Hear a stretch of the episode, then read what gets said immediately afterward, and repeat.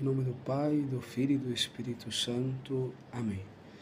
Queridos irmãos, hoje vamos meditar o Evangelho de São João e de modo especial vamos meditar é, essa figura da mulher adúltera, pecadora. Né? Queridos irmãos, já estamos chegando ao final da quaresma e certamente muitos de nós já chegamos com muitos frutos, já estamos preparados para a Semana Santa, a semana que se acerca. Porém, é verdade que muitos não aproveitaram este tempo da quaresma, esqueceram que a quaresma é um tempo de oração, penitência, esmola. Esqueceram que é um tempo de conversão e, bom, não se prepararam. Porém, ainda dá tempo. Estamos na quinta semana da quaresma, próxima semana do de Ramos, mas ainda dá tempo de aproveitar essa semana. Hum? Por quê? Porque a quaresma não é somente um tempo de conversão, de oração, senão que também é um tempo de misericórdia. Um tempo de misericórdia. Até porque o fato da, da crucifixão, não, crucificação e morte de Jesus é um ato de misericórdia, um, o ato de misericórdia por excelência. Misericórdia para conosco. E hoje no Evangelho vamos ver, repito, essa figura da mulher pecadora. Hum?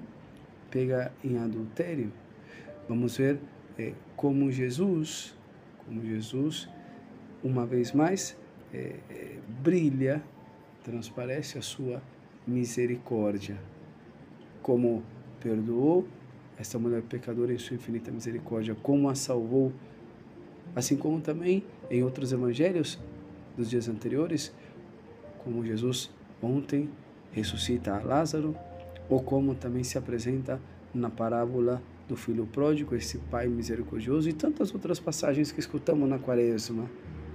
Porque Deus, hum, Deus não quer a morte do pecador, senão que se converta e viva. E por isso este tempo, repito, não é somente um tempo de penitência, senão que de misericórdia. Como dizia São João Crisóstomo, né? o que pedimos na oração alcançamos com o jejum e recebemos com a misericórdia. Porque o jejum é a alma da oração e a misericórdia é o que dá vida ao jejum. Por isso, queridos irmãos, este tempo temos que não somente praticar o jejum, a oração, a esmola, senão que também a misericórdia, o perdão